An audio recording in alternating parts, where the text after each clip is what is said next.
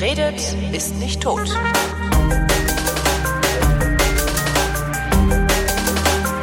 Neulich, genau genommen in Vrind 249, haben Florian und ich uns über das Voynich-Manuskript unterhalten und haben da so ein bisschen rumfantasiert. Da gab es dann irgendwelche neuen Erkenntnisse. Kurz nach Veröffentlichung der Sendung sagte dann einer von euch, sprich lieber mal mit dem Jürgen Hermes über das Voynich-Manuskript. Der kennt sich aus. Der ist nämlich Computerlinguist. Und ähm, der Jürgen ist jetzt bei mir am Telefon. Hallo Jürgen. Hallo Holger. Was macht ein Computerlinguist? Äh, ein Computerlinguist äh, arbeitet quasi an der Schnittstelle zwischen ähm, Rechnern und äh, natürlicher Sprache. Also alles, was irgendwie mit rechnergestützter Analyse von natürlichen Sprachen zu tun hat, macht zum Beispiel ein Computerlinguist oder halt eben auch Bauen von, von Anwendungen, die halt eben dabei helfen, dem Computer dabei helfen, irgendwie natürliche Sprache zu verstehen. Also halt sowas, ne, im einfachsten Fall irgendwie ein Rechtschreibüberprüfprogramm. Hm. Was schwieriger schon, Grammatiküberprüfprogramme, maschinelle Übersetzung ist so halt so der, der große Endgegner eigentlich. Babelfisch bauen. Computerlinguisten. Ja. Ähm, ist Siri auch sowas, was ihr baut, oder ist das wieder was anderes, also Sprachsynthese? Ähm, ja, nee, also Siri ist ja halt ähm, also hat tatsächlich halt eben was, was mit Spracherkennung zu tun, ne? weil Siri muss ja auch halt eben das verstehen, mhm. was, ähm, was man ihr sagt und äh, andererseits auch Sprache generieren, das heißt halt eben ausgeben, muss aber das auch irgendwie prozessieren, ne? was halt, äh, was man von ihr will. Ne? Ja. Muss sie halt irgendwie, irgendwie äh, herausbekommen und äh, also ja, es ist halt tatsächlich auch eine, äh, da haben sicherlich auch Computerlinguisten mitgearbeitet. Ja.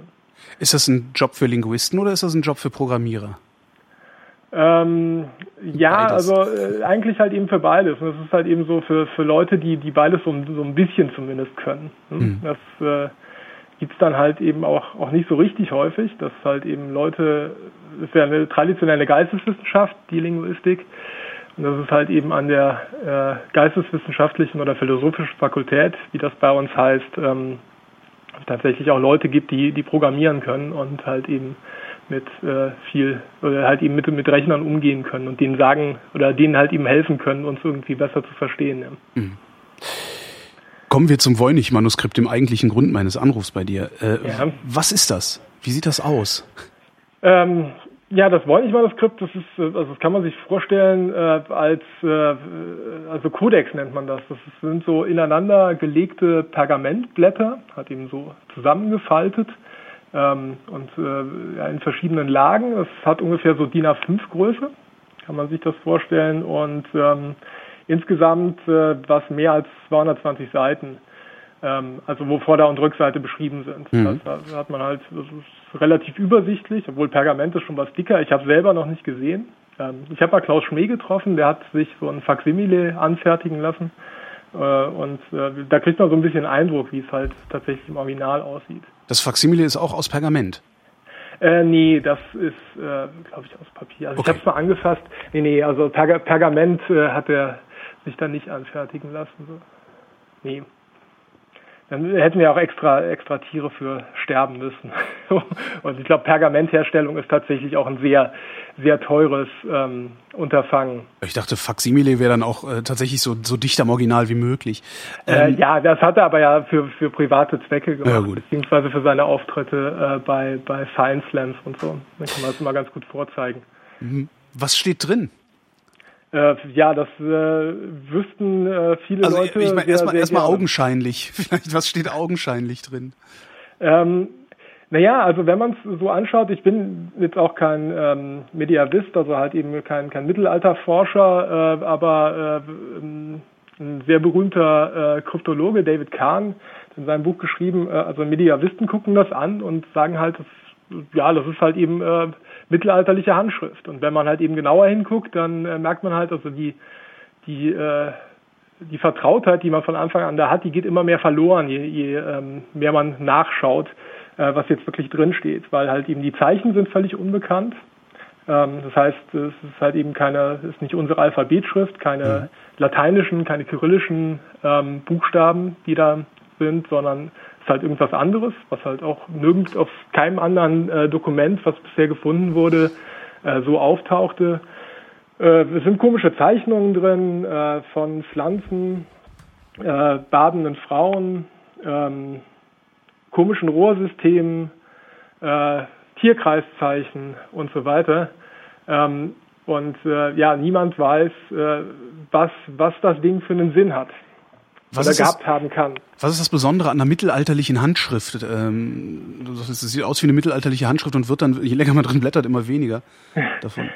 ähm, ja, nee, also wie gesagt, das, das kann ich dir jetzt auch nicht, äh, da bin ich kein Spezialist, okay. äh, auch nicht genau beantworten, was wie eine mittelalterliche halt so Handschrift okay. aussieht, aber man kann sich das halt einfach, ja halt, ne, also stell dir Pergament vor und da hat jemand was draufgeschrieben. Hm? Ja. Und äh, so ein bisschen die Anfangsbuchstaben so ein bisschen größer, beziehungsweise was verzierter, so ausladende äh, ähm, äh, Bögen, Mhm. Und äh, halt ansonsten äh, ja halt hand, handschriftlich äh, was was dargelegt und wenn man halt eben genauer hinguckt, dann sieht man, das sind gar nicht die Zeichen, die man halt so aus anderen mittelalterlichen Handschriften kennt. Wohin lässt sich das Ding datieren?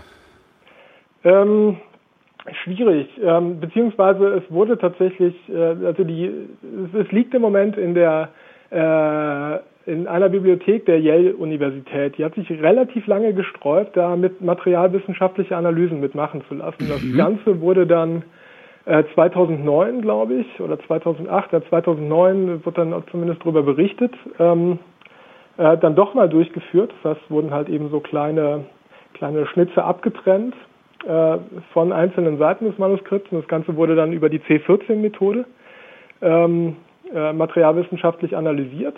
Ähm, und da wurde halt festgestellt, man kann ja immer nur Wahrscheinlichkeitsaussagen machen mhm. bei sowas, ähm, dass äh, zwischen 1400, was war das, 18 und 1432, also irgendwann im ersten Drittel des, des 15. Jahrhunderts, äh, das Pergament, was da benutzt wurde, äh, mit 95-prozentiger Wahrscheinlichkeit noch Teil eines lebenden Tiers war. Mhm. Ähm, das heißt also, dass das Pergament, wann es beschrieben wurde, also das, die Tinte ist halt eben zu wenig, die kann man nicht äh, über die C14-Methode analysieren. Ähm, wann das Ganze beschrieben wurde, wurde da jetzt halt eben nicht raus, rausgefunden, sondern halt eben nur, äh, wann das Pergament eben hergestellt wurde. Ne? Das heißt, wenn Konrad Kujau sich so altes Pergament besorgt hätte, hätte er auch ohne weiteres in den 80er Jahren so ein Ding zusammenfälschen können. Theoretisch ja. Ähm, allerdings äh, wurde, also in die Neuzeit kam das Manuskript ähm, durch den, ähm, das war ein polnischer Buchhändler, der danach in die, in die Staaten ausgewandert ist, äh, Wilfried Wollnich, nachdem ist das Manuskript ah. auch benannt. Und der hat das 1912 in der äh, Villa Mondragone, das ist äh, so ein, ein Kolleg näher, äh, in der Nähe von Rom, äh, offensichtlich ähm, den Jesuiten abgeschwatzt, die da äh, irgendwie eine, eine Bibliothek ausgelagert hatten. Und äh, da hat er das Ding gefunden, in der Kiste vergraben mit vielen anderen goldverzierten Büchern und so. Und er hat selber gesagt, also das wirkte wie so ein hässliches Entlein, wie das halt da lag, weil es halt eben nicht diese diese äh, äh, dicken Einbände hatte und, und goldenen Verzierungen und äh, er fand es aber trotzdem interessant und hat es halt eben mit der mit der gesamten Kiste äh, damals gekauft. Mhm. Und ähm, äh, dann auch äh, der Wissenschaft beziehungsweise einem Wissenschaftler erstmal nur zugänglich gemacht. Aber seit da, also halt 1912, also Konrad Kujau kommt äh, in, in dem Fall nicht mehr in Frage, weil es halt eben schon äh, 1912 äh, tatsächlich da war. Mhm. Dann gibt es allerdings noch Hinweise, dass äh, zumindest im, im äh, Anfang des äh, 17. Jahrhunderts äh, das äh, Voynich-Manuskript schon in Prag äh, aufgetaucht ist, weil äh, es findet sich auf der ersten Seite eine Unterschrift von, ähm, der hieß Tempeneck, glaube ich, das war der, der Hofapotheker von Rudolf II. Rudolf II. war halt eben auch so ein, so ein Mystiker, beziehungsweise hat halt eben auch so viel äh, mit äh, viel schwarze Magie oder halt überhaupt magische Sachen gesammelt. Und äh, offenbar ist es halt eben auch bei dem an den, äh, am, am Ruf gewesen. Erstens weiß man das wegen der Unterschrift.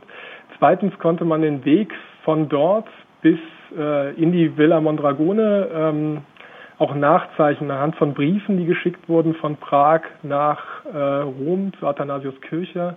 Das war so ein Universalgelehrter damals. Äh, der auch die ägyptischen Hieroglyphen äh, entschlüsselt haben wollte. Das hat sich nachher herausgestellt, das hatte der gar nicht, aber äh, der hatte halt eben damals den Ruf weg und da äh, die, die Prager Fraktion, die halt scheinbar mit dem Voynich-Manuskript überhaupt nicht zurechtkam, hat halt gedacht, na gut, dann schicken wir es dem, der, der, der kann vielleicht da was damit anfangen oder der mhm. weiß das bestimmt. Er hat auch die Hieroglyphen entschlüsselt und äh, ja, es ist halt eben nach Rom gekommen und da, von da aus dann äh, in den Privatbesitz von Kircher und da in seinem Nachlass wird das dann irgendwie in die, äh, ist es irgendwie in der äh, Villa Mondragone gelandet. Also es ist relativ ähm, gut nachgezeichnet. Ne? Das mhm. haben halt eben viele Forscher sich da tatsächlich äh, äh, mit äh, Briefe tatsächlich auch gesucht äh, und, und gefunden, ähm, die genau diesen, diesen Übergang von Prag nach Rom äh, dokumentieren. So, das heißt, dass äh, also wir zumindest davon ausgehen können, dass halt so 1608, da hat äh, dieser Temp Tempenek seinen, seinen Adelstitel bekommen und konnte damit unterschreiben und 1623, da ist er gestorben, ähm, dass es in der, in der Zeit halt tatsächlich in Prag war. Aber wo es vorher herkommt, äh, ist halt völlig im Dunkeln. Da gibt's äh, wilde Spekulationen drüber, aber ähm, es ist tatsächlich äh, bisher noch nicht irgendwie äh, rausgekommen, äh, wo das vorher gesteckt haben könnte. Warum gibt es überhaupt diese Spekulationen? Ähm, also was fasziniert die Leute da so dran?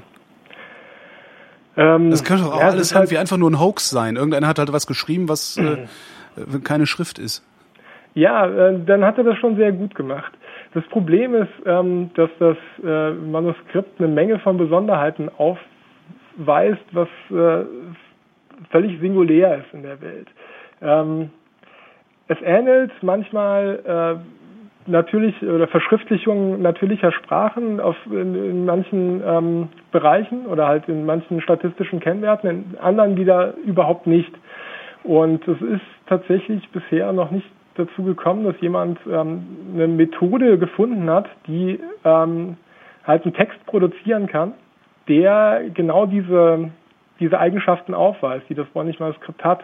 Ja, selbst wenn das ein Hoax ist, ähm, ähm, ist es halt schwierig zu erklären, weshalb es manche äh, eben manche diese diese Eigenschaften gibt. Ne? Also zum Beispiel ähm, ähm, weiß nicht, ZIP-Verteilung sagt dir wahrscheinlich nichts als als Nicht-Linguist. Ne? Was für eine ähm, Verteilung? Ähm, äh, eine ZIP-Verteilung. ZIP? Also, nee. Ja, es, es, gibt es gibt so einen eher einen Grundsatz der quantitativen Linguistik. Das heißt ähm, quantitative Linguistik, also halt man guckt viele Sprachdaten an und ähm, macht halt äh, Aussagen über viele Sprachdaten und halt einer der berühmtesten und ersten Sätze dazu ist äh, der von von äh, George Bernard hieß der, glaube ich, George Bernard Zipf, das äh, most famous law von ihm, ähm, dass nämlich äh, die, die Häufigkeitsverteilung der Wörter bestimmten Regularitäten unterliegt. Mhm. So ist halt eben das häufigste Wort in der Sprache. Ähm, ungefähr ähm, doppelt so häufig wie das zweithäufigste Wort. Und ähm, Welches, welches ist das häufigste Wort in der deutschen Sprache? Ähm, das kommt darauf an, äh, was man da zählt. Also wenn du ähm, äh, wenn du nur äh, Zeichenabfolgen zählst, dann ist es und. Mhm. Also das Wort und das kommt dann am häufigsten vor. Äh, wenn du der, die, das als Artikel oder ähm, ähm, Pronomen auf ähm, äh, eine Form zurückführst, dann ist es halt eben äh, der, die, das mhm. im Deutschen. Hm? Also es sind halt eben drei verschiedene Wörter eigentlich, aber ähm, ist halt eben in dem Fall der, der bestimmte Artikel. Okay. Äh, zurück mhm. zum Manuskript. Also ja. Ja. Und äh, das, das Voynich-Manuskript, also wenn du einfach so tust, als wären es äh, sinnvolle Wörter, die da drin stehen, sieht es so aus, als wäre es eine Sprache, allein aufgrund statistischer Daten. Nee, nur, nur teilweise. Nur teilweise ähm, das noch. Andere ähm, Werte weichen halt eben wieder völlig von, von natürlichen Sprachen ab. Ähm, also es hat halt eine, eine äh, ja, also ich kann vielleicht mal so anfangen. Ähm, es gibt drei Möglichkeiten, was das Manuskript sein kann. Also die erste Möglichkeit, das ist eigentlich die, die letzte, so historisch gesehen, ist die, die du gerade eben genannt hast, nämlich dass es halt eben ein Hoax ist. Mhm. Ja, dass es halt einfach ein wirres Geblabber ist, äh, halt einfach niedergeschrieben, um damit Geld zu machen oder weil man äh, äh, irgendwelche ähm, Visionen hatte, die man halt eben zu Papier bringen wollte, die aber halt ja keiner äh, keinen Inhalt, keinen Inhalt tragen. Also in der Linguistik spricht man äh, davon, dass halt oder in der, in der Semiotik insgesamt, dass halt eben Zeichen immer aus zwei Seiten besteht. Eine Ausdrucksseite, das ist halt eben der Buchstabe oder der Laut, und eine Inhaltsseite, ähm, das ist halt eben die Bedeutung dahinter. Ja? Also mhm. wenn ich halt eben sowas wie Hand sage, dann weißt du halt, okay, die Bedeutung ist das, das Ding, was ich an meinem Arm habe. Ja. ja? Ähm, und äh, in dem Fall wäre das halt eben, wäre das Wollnich-Manuskript quasi nur Ausdruck ohne Inhalt. Mhm. Ja, also halt einfach nur Zeichen sinnlos aneinandergereiht. Die Zeichen bedeuten halt eben für sich nichts und auch in ihrer Kombination nichts. Mhm. Ähm, die zweite Möglichkeit ist, äh, ist dass es ähm, eine, eine unbekannte Sprache ist oder eine bekannte Sprache in einem unbekannten Schriftsystem niedergeschrieben ist. Hm? Äh, die Möglichkeit besteht halt auch, also dass äh, halt äh, also äh, relativ ähm, prominent äh, wird zum Beispiel vertreten, dass es äh, dass irgendwer Chinesisch gehört hat, der gar kein Chinesisch konnte. Ah. Und halt eben das einfach aufgeschrieben Okay, hat, was er da gehört hat. Und zwar in einer, in einer, in einer äh, Buchstabenschrift, die er selber erfunden hat. Ja. Ja. Ähm, die Möglichkeit besteht und die dritte Möglichkeit ist halt äh, vielleicht auch äh, die interessanteste, dass es nämlich halt irgendeine Art von Verschlüsselung ist. Mhm. Das heißt, ähm, dass ähm, da ein Inhalt transportiert werden sollte, der aber halt eben Uneingeweihten nicht zugänglich sein sollte. Mhm. Ja, also dass es halt eben äh, eine, eine Chiffre ist, dass sich jemand ein, ein Verschlüsselungsverfahren ausgedacht hat vor jetzt 500 oder noch mehr Jahren, was wir eben heute mit unserer äh, Technik, wo wir halt eben sehr viele äh, äh, Verschlüsselungsverfahren schon geknackt haben, halt eben nicht knacken können. Und das ist für so Leute wie dich bestimmt eine Zumutung, oder? Ähm, was, was, was jetzt genau? Äh, wenn, also davon auszugehen, davon auszugehen, dass es eine Verschlüsselung ist, die du nicht knacken kannst. Ach so, ähm, naja, das ist ja die Frage, Also ob ich Kryptologen ist tatsächlich wahrscheinlich die nicht- größere nicht knacken kann oder ob ich einfach nur zu wenig Zeit habe, die zu knacken. Mhm. Nee, ähm, nee, äh, das ist, ich finde, das ist äh, ganz im Gegenteil, das ist halt eben nicht eine, nicht eine Zumutung, sondern halt eigentlich ein, ein Ansporn. Hm? Weil Mhm. ähm, wenn es das wäre und man äh, würde halt eben darauf kommen, was ist der, äh, was da jetzt für eine, für eine Chiffre, Chiffre hintersteckt oder hinterstecken könnte und was, wie man die vielleicht entschlüsseln könnte, dann äh, äh, wäre man ja mit einem Schlag weltberühmt. Stimmt. Also Ja, und das kann jetzt auch nicht schaden, weltberühmt zu sein eigentlich, ne? Also Ja, doch, aber na gut, äh, eben jetzt das Bräunlich-Manuskript ist zwar schon relativ bekannt, ne? also es ist schon relativ vielen Leuten ein Begriff, aber ähm, äh, ja, kriegt vielleicht einen New York Times Artikel oder so. na immerhin.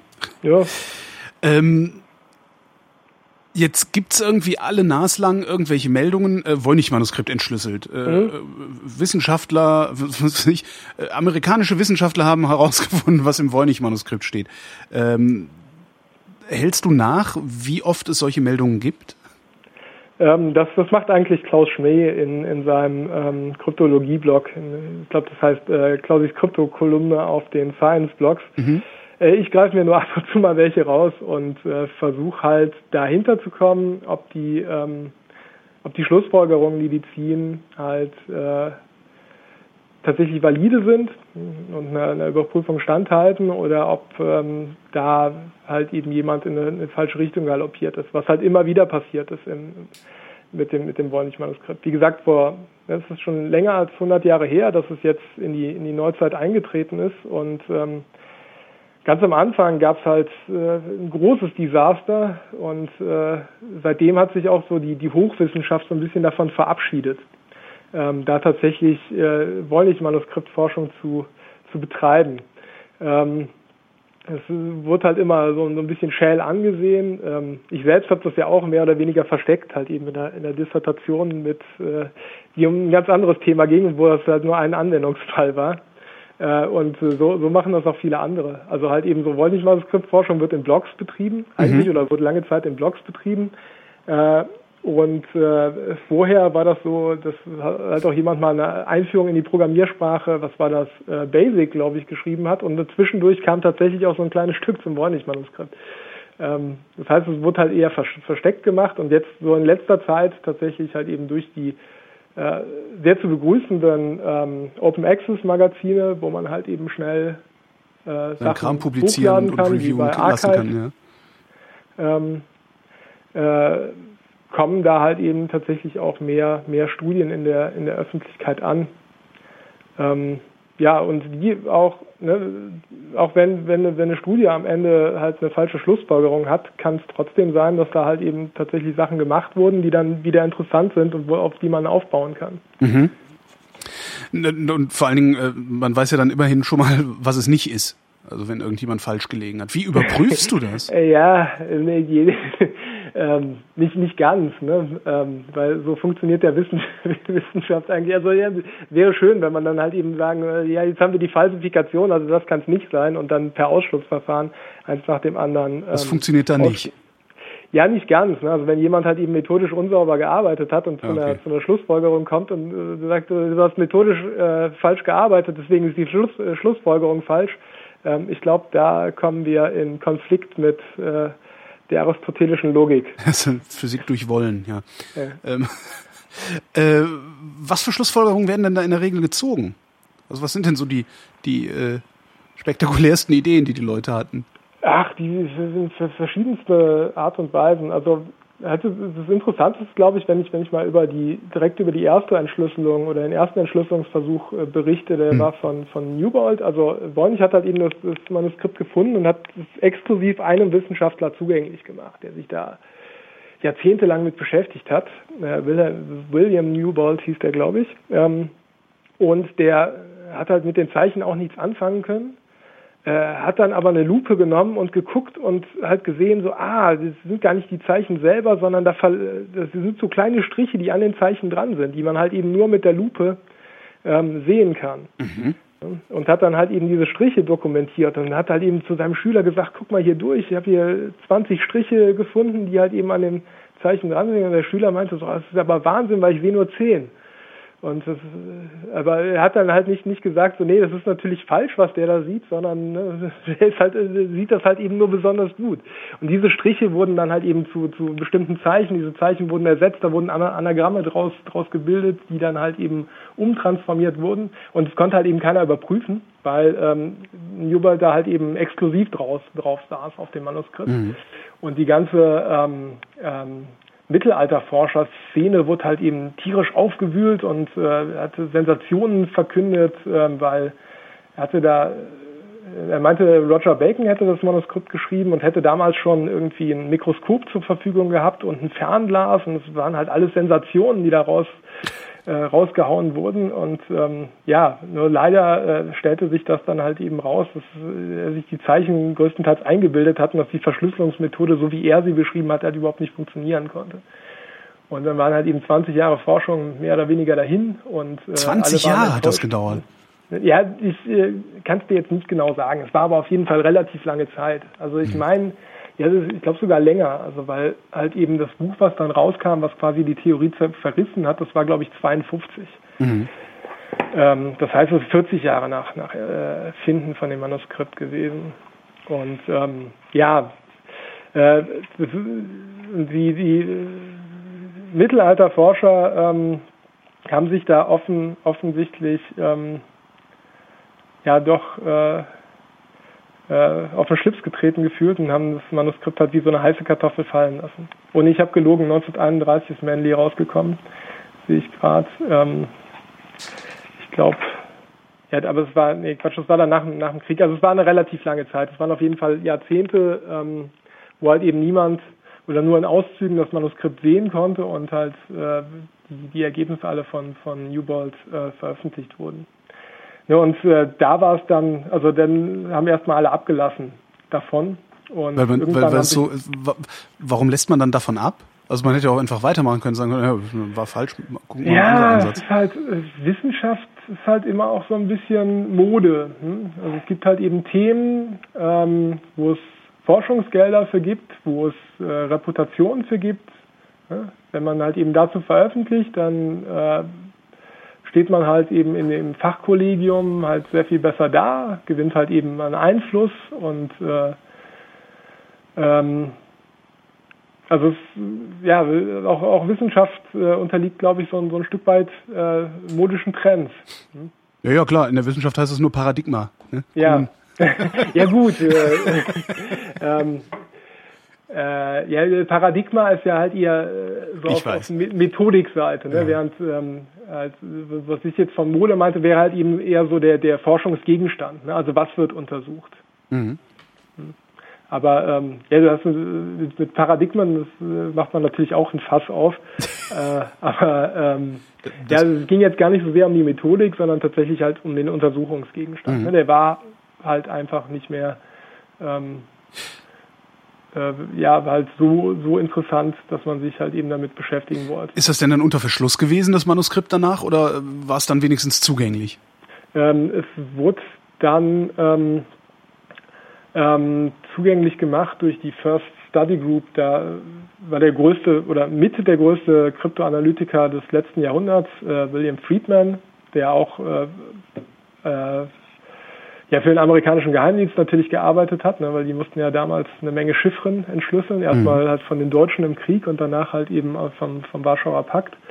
Ähm, und der hat äh, quasi in seiner Freizeit so eine, so eine Study Group mit allen möglichen ähm, ähm, Experten und Expertinnen gegründet, äh, die das halt eben untersucht haben und die dann die erste Transkription auch angefertigt haben. Das heißt halt eben die ähm, Glyphen, die im Manuskript sind, äh, übersetzt in, ähm, äh, in Zeichen, die ja auch computerlesbar sind. Ja? Also mhm. quasi Buchstaben draus gemacht, die man dann halt eben, äh, die es im ASCII-Code gibt, ne? also die, die man halt eben im, im äh, Computer codieren kann und da dann halt eben weiter analysieren kann. Das haben die gemacht, äh, ich meine in den 60ern. Und von da an war dann halt zumindest diese Transkription zugänglich. Das Manuskript selber liegt halt eben in Yale und da darf auch nicht jeder dran. Da muss man sich anmelden, äh, um es halt angucken zu können. Aber es ist ja auch gar nicht nötig, weil es gibt inzwischen halt, äh, hat Yale das alles abfotografiert und das kann man sich halt eben im Netz angucken. Und es gibt inzwischen auch mehr Transkriptionen. Es gibt auch so einen Pfeil, wo alle Transkriptionen quasi parallel dargestellt sind, mhm. wo man sich dann halt eben raussuchen kann, welche man halt eben für seine Analysen nehmen will. Und äh, da sind wir jetzt tatsächlich in einer, in einer ganz anderen Situation als halt eben die die Forscher damals. Und was, was, was machen so Leute? Also was macht der Computerlinguist dann damit? Du fütterst das in den Rechner und sagst so, und jetzt find mal Muster. Oder wie? ähm, genau. Das ist eigentlich ähm, ziemlich, ziemlich gut beschrieben. Wenn, wenn, wenn man Muster halt eben nur ähm, äh, sehr, sehr weit definiert. Ähm, äh, ich habe es halt eben tatsächlich äh, halt erstmal äh, untersucht, also äh, die, die statistischen Eigenschaften, die das so hat oder die postuliert werden, stimmen die halt alle. Ne? Kann ich die halt eben reproduzieren. Wir haben halt eben so ein System gebaut zum Prozessieren von Texten. Ähm, und äh, ich habe das halt eben als Anwendungsfall genommen. So, jetzt nehmen wir halt eben das, das Bornig-Manuskript, äh, um halt eben das System mal zu testen. Kann das halt eben wirklich das, was wir von, von dem verlangen. Und ähm, ja, da habe ich dann halt eben äh, alle möglichen statistischen Werte erstmal noch mehr ermitteln, also sowas wie Wortlängenverteilung, Worthäufigkeitsverteilung, ähm, Anzahl verschiedener Buchstaben, dann äh, wie ist die Zeichenentropie, wie ist die Verbundentropie zwischen den Zeichen, wie ist die Wortentropie und so weiter. Über Entropie hast du, glaube ich, auch schon mal mit äh, Florian Freistetter geredet, ne? Aber ja, ist das ist das ähm, dieselbe Entropie also haben die ähm, Linguisten ähm, ja, dieselbe also Entropie, Entropie, Entropie die ist ja lustig, das ist ja immer, es ist ja immer dieselbe. Äh, also quasi die äh, so das, das Gegenteil von Informationen, mehr oder minder. Mhm. Also in Bezug auf das Voynich-Manuskript, beziehungsweise in, in Bezug auf, ähm, auf Zeichen oder Zeichen ähm, ähm, Folgen, ähm, ist es quasi so eine, so eine Vorhersagewahrscheinlichkeit. Mhm. Ja, also ähm, wenn du ein Zeichen hast, wie hoch ist halt, also wie gut kannst du das nächste Zeichen vorhersagen? Ja, zum Beispiel im Deutschen, wenn du da das, das Q hast, dann kannst du relativ sicher vorhersagen, dass danach das U kommt. Ja, weil halt eben mhm. alle deutsche Wörter, alle deutschen Wörter oder fast alle deutschen Wörter, die ähm, halt ein Q haben, äh, danach äh, halt eben ein U, zumindest in der Schriftsprache haben. Ja, das mhm. heißt, da ist die ähm, ähm, Entropie sehr niedrig. Je besser du das nächste Zeichen vorhersagen kannst, desto ähm, niedriger ist die äh, Entropie. Mhm. Ja. Ähm, Und ähm, das kannst du halt eben jetzt, jetzt äh, einen Mittelwert über alle Zeichen bilden. Ne? Also, also erstmal, ähm, wie hoch ist halt eben die Wahrscheinlichkeit, dass überhaupt, also zum Beispiel eine, eine Sprache, die nur aus E's besteht, ne? das ist ja. halt eben die Entropie äh, äh, sehr, sehr niedrig, hm? mhm. weil halt, also du weißt, es kommt halt e kommt. E. Genau. Ja. äh, wenn halt eine Sprache aus 99% E und 1% I besteht, ist die Entropie halt eben schon was höher, aber immer noch relativ niedrig. Mhm. Ähm, ja, und das kannst du dann halt eben äh, ja, ausrechnen, also wie wahrscheinlich sind halt eben einzelne Zeichen und wie wahrscheinlich ist halt eben, wenn du ein Zeichen hast, äh, die Vorhersage für, für das nächste Zeichen. Und da ist das Voynich-Manuskript halt eben völlig anders als jede natürliche Sprache ähm, auf, auf dieser Zeichenentropie-Ebene weil ähm, sich die Zeichen relativ gut vorhersagen lassen, also viel besser als halt eben im Deutschen, im Lateinischen, im Englischen. Ähm, halt auch äh, halt eben Sprachen, die äh, anders funktionieren, also zum Beispiel äh, semitische, Spra äh, semitische Sprachen, die ähm, äh, wo Vokale halt eben nicht geschrieben werden, mhm. sondern halt eben nur die Konsonanten. Die haben zwar andere Entropiewerten, aber halt längst nicht die äh, die das Voynich-Manuskript hat. Also da fällt es halt eben extrem aus dem Rahmen. Da hat man halt auch noch keine natürliche Sprache gefunden, die das irgendwie nachahmt. Also irgendwann hatte Bennett war das, glaube ich, ähm, das war der, der das, der das Buch über, über die Programmiersprache Basic geschrieben hat, herausgefunden, dass das Hawaiianische tatsächlich ähnliche äh, Werte aufweist. Allerdings hatte das Hawaiianische, meine ich, da irgendwie nur 13 verschiedene äh, Zeichen oder mhm. Buchstaben äh, während das Voynich-Manuskript ja, je nachdem, welche Transkription man nimmt, zwischen 18 und 36 hat, hat halt eben tatsächlich viel mehr.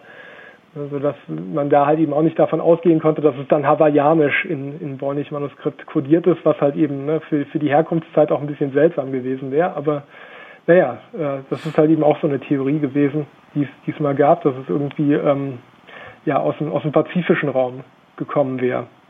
Passiert sowas häufiger, dass äh, es irgendwelche ja, Schriftstücke gibt in Sprachen, also in ausgestorbenen Sprachen, die nicht vergleichbar sind mit heutigen Sprachen? Also wenn man die Zeichenentropie zum Beispiel hernimmt? Ähm, das kann ich dir nicht beantworten, weil hm. ich da tatsächlich kein, kein Spezialist für bin. Äh, eventuell spielst du jetzt genau auf diese äh, neueste Studie an. Ne? Nee, gar nicht. Das war jetzt eine Frage, die ich tatsächlich ja. einfach so in meinem Kopf hatte. Möglicherweise kommt sie daher, aber äh, ja. Ja. Ja, weil da ähm, wurde ja jetzt davon ausgegangen, dass es eventuell irgendwie eine, eine mittelamerikanische oder nordamerikanische Herkunft hat, mhm. weil äh, bestimmte, äh, das war aber irgendwas anderes, habe ich jetzt mir entfallen, äh, weshalb das damit, ach genau wegen den Pflanzen, ne? die, die hätten Pflanzen erkannt, ziemlich viele mhm.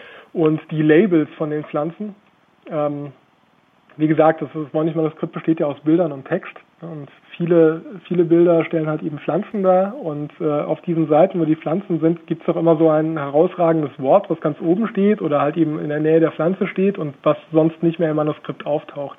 Sodass man halt meint, das ist wahrscheinlich die Bezeichnung für diese Pflanze.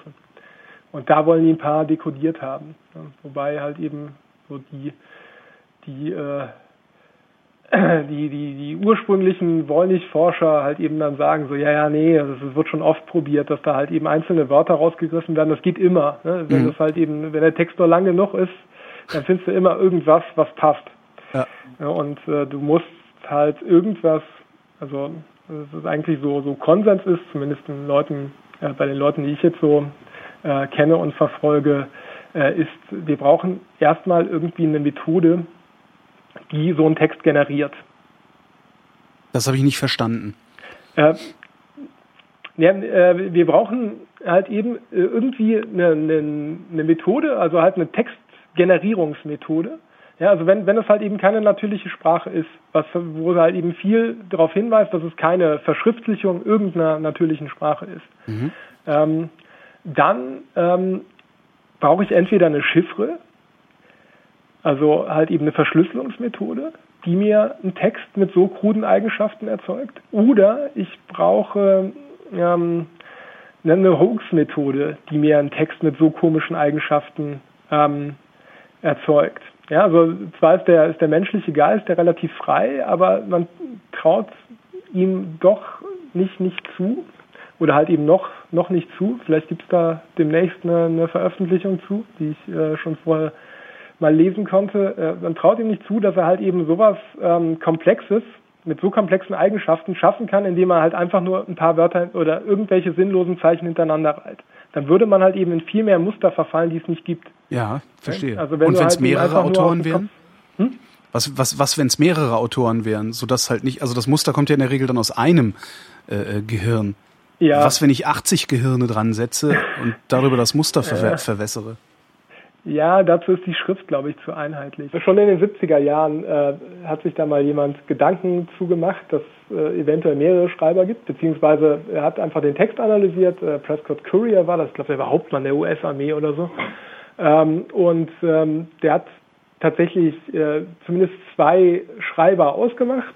Ähm, da ist sich allerdings die nachfolgende Forschung auch nicht so ganz sicher, ob äh, ob das tatsächlich zwei Schreiber waren. Aber halt eben diese, diese beiden Schreiber, die die Courier da festgestellt hat, ähm, waren, äh, haben sich auch zwei verschiedener Sprachen bedient, wie er meint, weil halt eben die, die Wörter, die auf, äh, auf den Seiten auftauchen, die, Schrei die er Schreiber A zuordnet, halt eben teilweise ganz andere sind als die, die Schreiber B benutzt. Mhm. So die häufigste, das häufigste Wort ist halt eben bei dem, bei dem einen Schreiber ein ganz anderes als bei dem anderen. Ja, und halt eben das kommen auch so kreuz, äh, über Kreuz auch gar nicht vor. So, dass es halt eben schon möglich ist, dass sich da äh, mehr Leute zu Gedanken gemacht haben, äh, beziehungsweise mehr Leute den Text äh, zu Papier gebracht haben, aber die Schrift ist dann doch zu ähm, gleichförmig, meine ich, und das Manuskript so als, als Ganzes eigentlich zu, zu ähnlich, als dass da wirklich 80 Leute rangesessen mhm. sind. Und halt eben, ne, jede gute Verschwörungstheorie stirbt ja auch damit, dass da zu viele, zu viele Leute mitmachen. Also, ja klar, irgendeiner Quatsch dann. Ja, ja also dass 80 Leute halt äh, nie ein Wort über dieses Manuskript verlieren, ja, und das dann halt eben Jahre später oder ja, zwei Jahrhunderte später nochmal auftaucht, ähm, wäre halt eben sehr seltsam. Aber äh, also 80 habe ich jetzt auch tatsächlich noch nicht gehört. Die, ähm, aber die müssten dann trotzdem, ne? Also müsste es dann trotzdem ähm, 200, was habe ich gesagt, 220 Seiten, also hm. müsste jeder dann drei, drei Seiten erzeugt haben, ohne in, in immer das gleiche Muster zu verfallen. Wie gesagt, die Muster in Wörtern, ne, also die, die Zeichenentropie ist ziemlich niedrig. Also die Wörter sehen alle mehr oder weniger, sind relativ ähnlich, also die Zeichenabfolgen. Aber die Abfolge der Wörter ähm, ist sehr schlecht vorhersagbar. Mhm. Also halt also die Wortentropie. Als, als, hm? Die Wortentropie. Also. Genau. Mhm. Ähm, als zum Beispiel im Deutschen, wo halt immer wieder äh, die gleichen Floskeln vorkommen. Ne? Also oder halt eben so äh, der große Mann, der kleine Hund, was weiß ich. Ne? Mhm. Also halt mhm. eben, du hast halt eben Wörter, die so häufig vorkommen, der, die, das und halt eben die Kombinationen damit dann auch wieder. Das ist im Wollnich-Manuskript halt überhaupt nicht so. Also da gibt es, glaube ich, zwei, zwei Vier-Wort-Kombinationen, die halt eben tatsächlich zweimal auftauchen. Ja, ansonsten äh, hast du nie, äh, hast du noch so ein paar Trigramme, das heißt halt eben drei Wörter, die genau in der Reihenfolge nochmal irgendwie dreimal auftauchen oder so, aber auf 220 Seiten ist das halt nichts. Mhm. Ähm, ja, das muss halt auch irgendwie erklärt werden. Ne? Also wo, wo sind wir hergekommen? Genau, halt eben eine Methode. Also wir brauchen irgendwie eine, eine Methode ne, oder halt ein, ähm, ein, Erzeugungswerkzeug, das erklärt, wie ist dieser Text entstanden. Und das mhm. kann halt eben entweder sein, eine, eine eine ausgeklügelte Verschlüsselungsmethode, die wir halt eben noch nicht gefunden haben, beziehungsweise ähm, ja, wo, wo ich ja so eine so eine Theorie hatte oder hab, ähm, oder halt äh, auf der anderen Seite eine, eine Hoax ähm, äh, Methode, äh, wo halt eben auch schon äh, Leute äh, was äh, zugesagt haben. Also äh, Gordon Ruck ist eine relativ bekannte Arbeit, auch Anfang des Jahrtausends, ist ja zehn Jahre alt oder so, der hatte ähm, so ein, so ein Kardan-Gitter. Das ist, ähm, kennst du vielleicht, das ist so eine, so eine Schablone, ähm, wo einzelne Wörter ausgespart sind. Also du schneidest quasi ja, so in, mhm. in Blatt so, so Löcher rein und äh, legst es dann woanders drauf und die Wörter sind dann quasi so die Signifikanten. Ne? Also ich glaube, äh, Maria Stewart oder so soll, soll so mit ihr, mit irgendwem aus ihrem schottischen Stab kommuniziert haben, mhm. aus dem Gefängnis raus, wurde aber geknackt von der von der Elisabeth damals. Ähm, oder bei Jules Verne taucht sowas auch mal auf. Und ähm, ja, sowas äh, hat er in Kombination mit, mit so einer Tabelle von Wörtern benutzt, beziehungsweise von, von Morphemen, also von so von Wortteilen Und ähm, ja, wollte damit halt eben tatsächlich diese komischen Wollnichwörter konstruieren und halt eben auch diese, diese Abfolge hinbekommen, mhm. indem man halt einfach diese Schablone über diese Tabelle schiebt und immer wieder über verschiedene Spalten und, und äh, Zeilen geht. Lass mich raten, er hat es nicht geschafft. Na, das wurde dann halt eben doch wieder zu kompliziert. Ähm, also ich finde die Herangehensweise eigentlich ganz gut, aber um dann halt eben tatsächlich alle Wörter nochmal zu, zu konstruieren, das hat dann halt eben tatsächlich nicht ganz geklappt. Ähm, aber äh, trotzdem noch sehr einflussreiche Arbeit. Ja, als ich angefangen habe, mich mit dem Manuskript zu beschäftigen, das war so 2009, glaube ich, war das quasi die, ähm, also ist man davon ausgegangen, so da in die Richtung läuft. Das ist ein Hoax und das funktioniert irgendwie so mit, mit einer Tabelle und einer Schablone. Das kann schon sein, aber vielleicht geht es auch ein bisschen anders. Hm, also, Was ist die ähm, Theorie, die du eben erwähnt hattest? Deine Theorie? Äh, meine Theorie. Ähm, ja, als ich, ich damit angefangen habe, äh, mich mit dem Bräunlich-Manuskript zu beschäftigen. Also ich habe halt einfach einen Anwendungsfall für unser Textprozessierungssystem gesucht. Mhm. Und ich habe damals das, das, Lexikon des Unwissens äh, gelesen von, von Passig Scholz. Ähm, und da kam halt das Bräunlich-Manuskript vor und dachte, das ist aber interessant, das schaue ich mir halt nochmal an und bin dann halt immer so weiter reingeraten, habe mir halt eben die, die wissenschaftlichen Studien, die, die Blogartikel dazu durchgelesen, dachte, na, irgendwie ist es doch, doch lustig. Ähm, also müsste halt eben mal, mal schauen, was da, was da halt eben wirklich hinterstecken könnte. Und halt eine der, der was älteren Theorien, also die halt eben auch von, von Friedman, den ich vorhin schon erwähnt habe, also ne, einer der größten Kryptoanalytiker des letzten Jahrhunderts, vertreten wurde, war, dass das, äh, dass dem Ganzen eine ähm, synthetische Sprache a priori ähm, zu zugrunde liegt. Äh, synthetische Sprache ist quasi eine Kunstsprache, ja, also keine natürliche Sprache, Esperanto? sondern eine Sprache, die halt äh, von, von Menschen erdacht wurde. Also sowas wie Esperanto? Genau. Ja.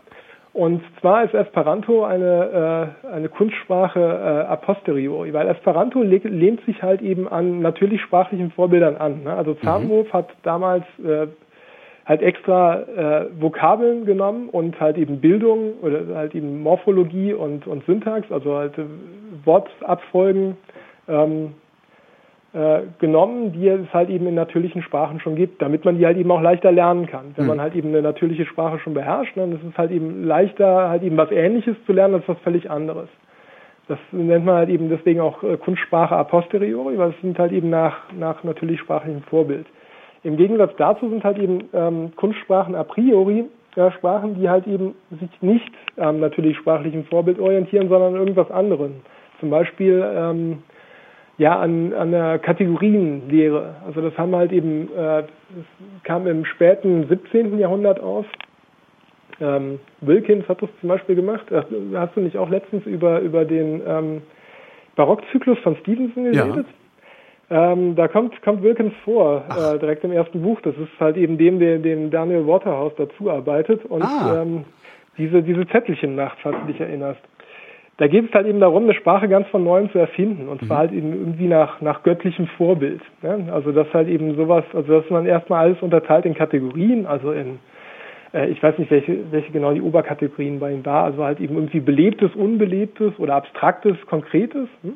Mhm. Und äh, dann halt immer immer weiter runtergeht. Halt eben bei Belebten scheidet zwischen Mensch und Tier, ne, wie man das damals gemacht hat, oder Pflanz, Pflanzen und, und Tieren, oder Mensch und Nichtmensch und dann Pflanz und Tier und so weiter und ähm, man dann halt eben ähnliche Konzepte hat, also sowas wie ähm, Fluss und ähm, Bach, heißen ja bei uns völlig verschieden. Ja? Also Fluss und Bach sind ja zwei völlig verschiedene sprachliche Zeichen, obwohl es fast das gleiche ist. Mhm. Im, Wil im Wilkinson System hätten die halt eben sehr gleich geklungen, beziehungsweise ähm, er hatte keine Lautsprache, sondern er hatte halt eben nur Zeichen, war es halt eben fast das gleiche Zeichen. Bei Fluss war dann halt eben noch ein noch irgendwie einen Strich mehr dran, äh, halt eben äh, für, für was größer als Bach oder so.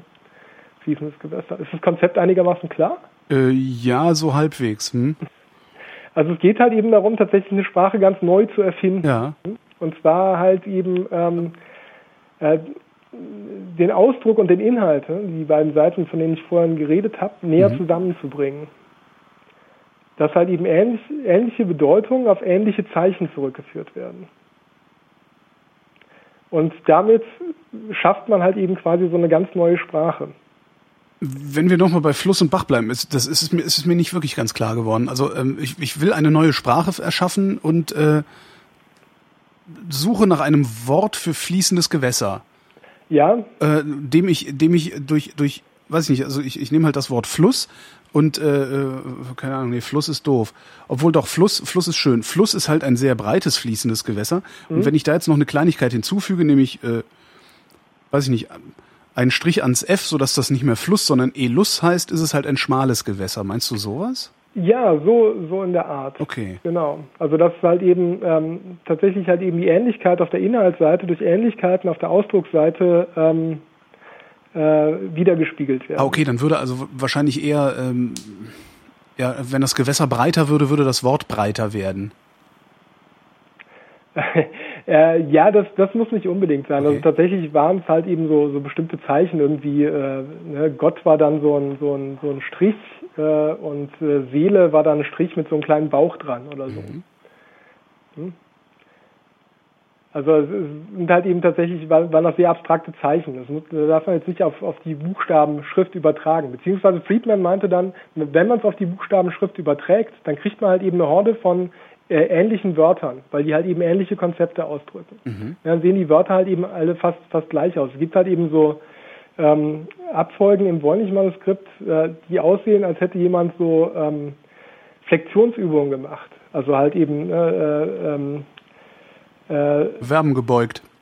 Ja, genau, Verben gebeugt oder halt eben sowas gesagt wie Haus, Häuser, Hauses, Haus, Häuser, mhm. Haus, Haus. Ja, also solche Abfolgen gibt es tatsächlich im Bornig-Manuskript von einzelnen Wörtern. Die also, sehen halt anders aus. Die heißen irgendwie Kokedi, Kokedi, Kotedi, äh, Kochedi, Kotedi oder so. Ja? Gibt es das, halt das in einer so signifikanten Häufung, dass man annehmen könnte, dass das Bornig-Manuskript sowas wie ein, weiß ich nicht, Vokabelheft ist?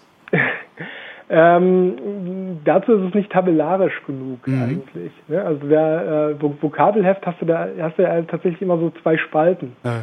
Und äh, das wäre auch ein Vokabelheft, wo halt eben beide Seiten unbekannt sind, also was auch schwierig ist für ein Vokabelheft. Stimmt. Mhm. Aber wie würdest du da rangehen? Also wenn du sagst, okay, das ist eine künstliche Sprache, ähm, ab welchem Moment könntest du mit Sicherheit sagen, dass es eine künstliche Sprache ist? Ähm, wenn ich halt eben tatsächlich das gesamte Manuskript ähm, übersetzen könnte. In, ähm, aber da bräuchtest du dafür nicht auch irgendwie äh, äh ja, wieder ein Vokabelheft, um es zu übersetzen? Ja, genau. Das ist halt eben das, äh, der große Fehler. Man bräuchte irgendwie ein, ein Codebuch. Äh, und also der weitere Fehler oder halt eben der halt eben der, der frühere ist der, dass äh, die Vermutung, die Friedman da angestellt hat, dass es nämlich halt eben so eine, so eine künstliche Sprache ist, halt ähm, historisch nicht haltbar war, weil, wie ich vorhin halt gesagt hatte, Anfang des 17. Jahrhunderts war das Ding mit großer Sicherheit schon in Prag. Mhm. Ende des 17. Jahrhunderts kamen halt eben diese ersten synthetischen Sprachen a priori auf. Ne, von Wilkins und von Dalganos, 1666 und 1672 oder so. Ähm, oder 1658 und 1600. Wann war das große Feuer in London? 66. Oh, weiß ich nicht mehr. Ja. Das ist, kommt halt eben auch, also das habe ich da auch wiedergefunden in, den, in dem Barockzyklus. Ähm, äh, weil da, da, verbrennen ja die ganzen Zettelchen ja, stimmt. Von, von Wilkins. Ach, ich muss ähm, das nochmal lesen. Ach, verdammt. ähm, ja, ne, also da, da, lagen halt äh, ein paar Jahrzehnte zwischen. Mhm. Und ähm, das war halt eben genau mein Ansatzpunkt. Dann habe ich halt gedacht, na, dann, dann schaue ich halt einfach mal, äh, also mache mich einfach mal was schlauer über, über solche ähm, synthetischen Sprachen. Mhm. Früher hat man das halt eben auch also äh, die Leute, die das dann erfunden haben, haben das als äh, Lingua, Lingua äh, Universalis bezeichnet, also Universalsprache. Ne? Das ist quasi so ein, sollte, sollte so eine Art göttliche Sprache werden. Vermessen waren die ja damals. Hat auch, auch nicht so ganz funktioniert. und ähm, ja, habe mich da halt eben in die, in die Bibliothek gesetzt und halt äh, Bücher gewälzt und halt geschaut, was es, was es da so gab, was es halt früher tatsächlich nicht gab. In der Richtung und es, es habe tatsächlich Sachen äh, oder halt eben eine, eine Verschlüsselungsmethode gefunden, ähm, die ähm, angewendet halt eben sowas ergibt, was so aussieht wie eine synthetische Sprache, was aber halt eben eine Verschlüsselungsmethode ist, halt eben auch eine Menge ähm, gleich aussehender Wörter oder fast gleich aussehender Wörter, ähm, die man halt eben auch hintereinander schreiben kann. Das ist nämlich äh, eine Chiffre von von Johannes Trithemius, der war damals Abt in, ähm, im Kloster Sponheim und nachher in Würzburg, glaube ich, ähm, und äh, hat eine Menge Chiffren erf erfunden und unter anderem halt äh, die, die relativ ver vergessen ist in der, in der Polygraphie, ähm, wo nämlich einzelne Buchstaben durch ganze Wörter verschlüsselt werden. Ah. Ja, also du hast halt eben, es macht natürlich deine, dein äh, Geheimtext sehr viel länger als der Klartext war. Aber ähm, äh, halt, wenn du, wenn du zweimal das, das gleiche Wort hintereinander hast, dann hat, bedeutet das eigentlich nur, du hast zweimal den gleichen Buchstaben hintereinander. Mhm. Und ähm, halt eben diese, das kann man sich wie so Übersetzungstabellen ähm, vorstellen.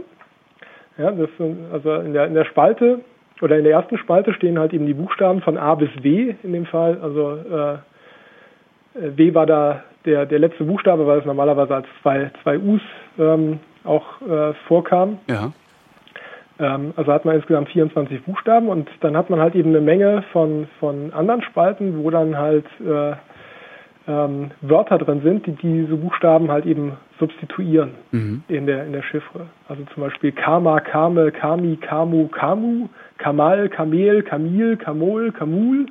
Ja, das wäre ah, du halt hast also genug Wörter, du hast genug verschiedene Wörter pro Buchstabe, um hinterher trotzdem einen pseudo-sinnvollen Text zu erstellen. Genau. Ähm, ah. Also da jetzt von dieser äh, Polygraphia 3 Chiffre gab es, äh, glaube ich, 130 Spalten. Mhm. Also hast du 130 verschiedene Wörter pro Buchstabe. Ähm, aber woher weiß, ich, welche, woher weiß ich, welche, ähm, ah nee, ist ja egal, stimmt. Nee, ja, Entschuldigung, ich habe gerade einen Denkfehler gemacht. Ja, ja, weiter. Ähm, und äh, tatsächlich, äh, was, was sinnvoller Text ergibt sich da damit natürlich nicht, weil das sind halt eben Fantasiewörter, die er da benutzt hat. Er hat diese gleiche Chiffre aber auch mit lateinischen Wörtern gefüllt mhm. und hat ähm, ähm, quasi so ja, semantisch ähnliche Wörter oder halt eben Wörter mit ähnlicher Funktion ähm, halt untereinander gesetzt. So dass man und äh, hat die Spalten auch so gewählt, dass halt eben, ja, im Lateinischen ist die Wort Wortstellung ja eh relativ frei, äh, hat die aber halt eben so, so gewählt, dass, dass man, äh, wenn man dann äh, halt einen kurzen Satz verschlüsselt, da halt so eine Art von Gebet rauskommt. Ja, es ist dann lateinisches Gebet, was aber steht für einen, für einen Klartextsatz. Mhm. Ähm, natürlich höllenaufwendig. Ne, ja. Weil, ähm, Vor allen Dingen, wenn man es nicht äh, äh, mit Rechnern machen kann, ja. Genau, äh, weil man muss sich da halt eben aus, also man braucht erstens dieses Codebuch, mhm. um das entschlüsseln zu können. Und ähm, zweitens, ähm, äh, ja, äh, hat man halt eben äh, ja, einen viel, viel, längeren Text, den man erzeugt. Äh, es gibt auch kaum, also ich habe nur einen Beleg gefunden, dass diese Ave Maria Chiffre, wie die heißt, also die mit den lateinischen Wörtern mal benutzt wurden. Das soll äh, die belagerten Konstantinopler sollen das mal benutzt haben, um irgendwas nach Venedig oder um eine Information nach Venedig zu schmuggeln. Jetzt hast du aber, jetzt hast du aber Computer da und könntest das ja rein theoretisch, also es ist ja eigentlich so eine Brute Force Geschichte, ne? Ja, nicht ganz, weil nee. du musst ja erstmal wissen, ähm, was steht denn, also wenn man dieses Codebuch nicht hat, dann äh, heißt es ja nur, dass halt eben das, das gleiche Wort für den gleichen Buchstaben steht. Mhm. So häufig kommen die Wörter aber gar nicht vor. Ne? Ähm, und sehr ähnliche Wörter, das ist quasi genau das Gegenteil von dieser äh, Wilkinson'schen Universalchiffre, sehr ähnliche Wörter bedeuten auf jeden Fall anderen Buchstaben. Ne? Mhm. Weil den hast du quasi so in der gleichen, in der gleichen Spalte drin. Also ähnliche, ähnliche Wörter sind in der gleichen Spalte, bedeuten aber dann halt eben anderen Buchstaben. Okay. Vielleicht kann man das mit Brute Force machen, das war jetzt halt eben nicht mein, mein äh, Hauptbereich. Äh, und äh, ja, ich warte da auch eigentlich noch so, so ein bisschen auf, auf eine Eingebung, was man, äh, wie, wie man da halt tatsächlich rangehen könnte. Ja, also wenn es tatsächlich so ist, also das ist ja quasi nur ein, ein, äh, eine Hypothese von mir. Diese Hypothese habe ich überprüft habe geguckt, kann ich halt eben die ähm, seltsamen Eigenschaften des Warnig-Manuskripts mit meiner Chiffre nachahmen. Mhm. Und ähm, das habe ich in den meisten Fällen, also für die meisten Sachen tatsächlich ganz gut hinbekommen. Für manche Sachen war es schlechter und ähm, das äh, ja, überlasse ich dann auch der, der kritischen wissenschaftlichen Öffentlichkeit, mal, mal zu schauen, woran das jetzt liegt, ob man da halt eben ähm, halt die Chiffre dann, ob man da doch nochmal was drehen muss oder ähm, ob es tatsächlich ähm, äh, ja, ob es halt eben Blödsinn ist. Ne? Was, ob meine Hypothese halt irgendwie äh, tatsächlich widerlegt werden kann. Ich, fand, ich finde es halt eben ganz interessant und ich habe es halt eben ne, vor allem gemacht, um das, das Textprozessierungssystem zu überprüfen. Mhm. Und ähm, ja, also ich glaube halt, es ist einigermaßen gelungen, tatsächlich zu zeigen, okay, es gibt eine Chiffre, die halt eben auch schon 1506 ist die veröffentlicht worden von Trithemius. Das Buch davor wurde halt eben auf, auf den Index der katholischen Kirche gesetzt. Äh, die Steganographia kann man auch sehr viel drüber reden. Äh, aber die, die Polygraphia gab es halt eben nachher im äh, äh, tatsächlich äh, lag der kritischen Öffentlichkeit auch äh, oder stand der kritischen Öffentlichkeit auch zur Verfügung. Das heißt, da kann sich tatsächlich jemand dran bedient haben, die halt eben abgewandelt haben und äh, halt eben so einen Text ver, verfasst haben. Also die theoretische Möglichkeit besteht, dass es tatsächlich wahr ist, ähm, kann ich so nicht sagen. Ich halte bei höchstens 10 Prozent halt die, die Wahrscheinlichkeit, dass es tatsächlich sowas ist. Wahrscheinlich ist es eine andere Generierungschiffre. Aber dass es eine Chiffre ist, da bist du dir sicher? Nee. Ähm, also ich meinte ein, ein, generier, ein generierter Hoax. Also es ist wahrscheinlicher. Also dass, dass man halt irgendeine Generierungsmethode findet, die halt eben was Unsinniges erzeugt. Ich mhm. finde halt, das hat mehr Charme, wenn es tatsächlich irgendwie einen Inhalt hätte, ja, den man entschlüsseln könnte. Ja klar, und wenn Aber, man dann auch noch ähm, rausfinden würde, warum das so verschlüsselt ist, ne? Ja. Ähm, das ist halt eben die, die Frage, ähm, ob, äh, äh, ob sich tatsächlich da jemand äh, so viele ähm, Gedanken drum gemacht hat, dann müsste er auch dieses Codebuch geschrieben haben, ne? wo diese Chiffre drin steht. Das heißt, es müsste ja eigentlich noch irgendwo sein. Und ähm, außerdem hat das Voynich-Manuskript, sind wahrscheinlich halt eben auch keine Korrekturen drin. Ja, das heißt, es wird einmal runtergeschrieben und nicht irgendwie so nachradiert oder mhm. so. Und ähm, das halte ich auch für unwahrscheinlich, dass halt eben jemand mit so einer komplizierten Chiffre nie einen Fehler macht. Kann ja, natürlich ja sein, irgendwo dass, vorgeschrieben haben. Ähm, ja, das mag sein, aber selbst wenn man vorschreibt, verschreibt man sich. Also ich weiß es nicht, ne? da bin ich aber auch kein, kein Experte für. Mhm. Was ich äh, machen, also ne, das war, war das Ziel, ähm, äh, zu überprüfen, ob äh, das, was ich da halt eben in der, in der Bibliothek gefunden habe und wo ich dann unter Mikrofishapparat hing und da halt eben fieberhaft äh, Wortlängen gezählt haben, die halt äh, hab, die halt äh, hingehauen haben und äh, dachte so, also es kann es halt eben wirklich sein, das ist aber super, das halt einfach mal empirisch zu überprüfen und die Ergebnisse halt äh, zu, zu veröffentlichen, beziehungsweise halt eben auch die ganzen Experimente zu veröffentlichen, was halt eben mit unserem System auch geht. Das war halt eben so das, das Ziel. Und ähm, ja, was halt eben jetzt, jetzt ähm, schlussendlich daraus äh, äh, gemacht wird, ähm, weiß ich jetzt auch nicht so genau. Ne? Also kann sein, dass es halt eben in die Richtung halt tatsächlich weitergeht und dass da noch jemand eine Idee kriegt und sagt, so wenn es das ist, dann kann man jetzt nochmal probieren äh, halt eben da Brute Force ranzugehen und halt quasi so, so einen ganz leeren Text zu haben und dann alle das häufigste Wort zu nehmen und dann zu sagen, okay, das ist, ist wahrscheinlich ein E und mhm. da überall E's einzusetzen und dann halt eben nur weiter Glücksrad zu spielen, weißt du? Ja. Und ähm, ja, oder ähm, jemand kommt halt eben daher und sagt so, ja, das ist ein ganz interessanter Ansatz, aber ich habe hier äh, eine, eine Methode äh, entwickelt oder gefunden, die mir halt eben viel, viel leichter äh, einen sinnlosen Text generiert. Und das hat halt eben jemand geschrieben, um damit Geld zu verdienen oder so. Aber das warum soll, also wie, wie würde man mit sowas Geld verdienen? Ähm, ja, damals, wie gesagt, Rudolf der Zweite war halt eben so, hatte äh, den äh, den Ruf weg, halt alles Mögliche zusammen, was zu, zu sammeln, was irgendwie okkult oder geheimnisvoll oder so ist. Hm.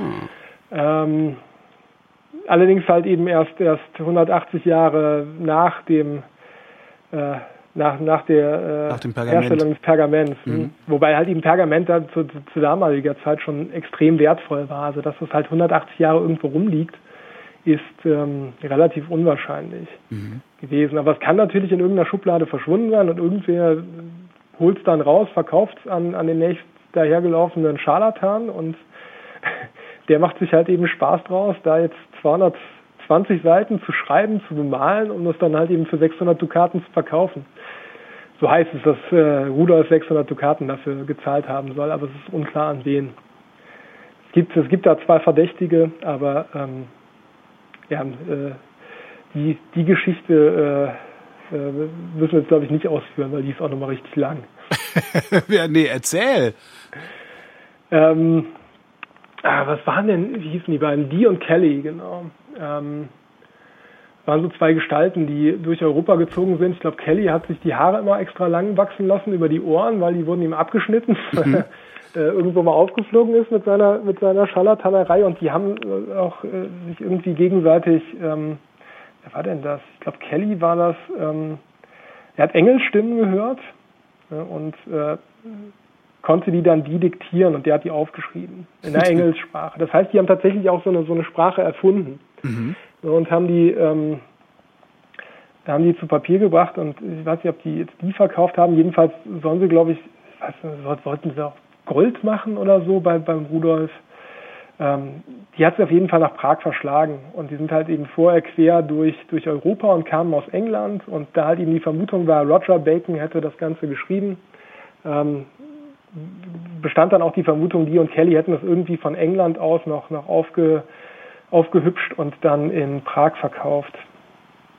Ähm, also das ist die Kurzfassung. Die Langfassung kriege ich jetzt auch nicht mehr so richtig auf die Reihe, aber du merkst, es gibt halt eben eine Menge von, von Legenden und äh, kruden Dingen, die halt eben mit dem Wollnich-Manuskript passiert sind oder äh, passiert sein könnten oder was auch immer, dass man da halt, ähm, also eine Beschäftigung damit äh, lohnt sich auf jeden Fall, weil ähm, so viel ähm, so viel krudes Zeug findet man sonst selten auf einem Haufen. Und es ist halt eben immer noch ungelöst. Ne? Es ist halt immer noch ein Rätsel. Es ist halt eben das, das, das Schöne dabei, es ist nicht irgendwie so aufgedeckte Scharlatanerie schon, mhm. sondern es könnte halt immer, immer noch was anderes sein. Könnten immer noch Außerirdische sein, die ihre Ja, genau, Sachen außerirdische Theorie gibt's auch. Habe ich jetzt so, äh, Daniken ist da ganz vorne Natürlich. dabei. ähm, aber da habe ich mich tatsächlich ähm, nicht äh, näher mit auseinandergesetzt. Aber klar, Außerirdische können es immer sein. Gibt es denn irgendwie eine nette Adresse, äh, wo man, wo man irgendwie die, die gesammelten Theorien zum Voynich-Manuskript findet? Irgendwelche oder irgendein Buch, Publikationen? Ähm, ja, es gibt, äh, ich glaube, aber leider nicht mehr, nicht mehr vorrätig. Es gab schon bei 2001 von äh, von zwei Leuten mit den illustren Namen Kennedy und Churchill. ähm, äh, also tatsächlich, äh, ich weiß nicht, ob das Künstlernamen sind. Ähm, das heißt der, der Wollnich-Code oder so. Ähm, und das gab es mal bei 2001. Das ist ein sehr empfehlenswertes Buch, sehr, ähm, äh, also da kann man das wirklich sehr, sehr schön nachlesen und die haben auch den, den richtigen Witz dabei. Ähm, dann gibt halt eben eine, eine, Menge Webseiten, meistens in, in Englisch. Ähm, es gibt auch äh, eine Website, die heißt die Tabagotchi, glaube ich, von, von Elias Schwertfeger. Der hatte auch so ein, so ein Bullshit-Index, ähm, wo man die eigene Theorie halt eben gegenüber prüfen kann, was, was die halt eben alles hat und was, was die alles erklärt und was nicht und kriegt dann halt eben so, so Bullshit-Punkte, die man einsammeln kann. Das ist halt auch eine ganz lustige Seite.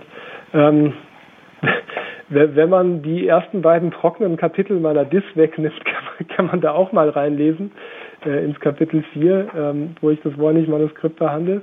Ähm, da habe ich auch versucht, halt eben so eine äh, umfassende Darstellung zu geben. Also es ist teilweise dann tatsächlich etwas, etwas statistisch, aber ähm, ich habe mir auch Mühe gegeben, das einigermaßen leserlich zu, zu formulieren. Mhm. Ähm, die gibt's halt auch online im Netz ähm, als, als Open, Open Access Dokument. Ähm, ohne jetzt viel Werbung für mich zu machen. Was gibt's denn noch? Ähm, aber ja, ich glaube, man kann tatsächlich auch beim Wikipedia-Artikel anfangen äh, der auch oft umgeschrieben wird. Äh, jetzt zum Beispiel halt eben diese, diese äh, nordamerikanische äh, oder mittelamerikanische These steht jetzt, glaube ich, ganz am Anfang der deutschen Wikipedia, weil ich die alles andere als, als bewiesen, für alles andere als bewiesen halte. Äh, aber da findet man auch ganz gute Tipps, wo man weiterlesen kann. Und man findet halt echt alles, alles und das Gegenteil davon, wenn es ums Mornig-Manuskript geht. Jürgen Hermes, vielen Dank. Dankeschön. Und euch danken wir für die Aufmerksamkeit.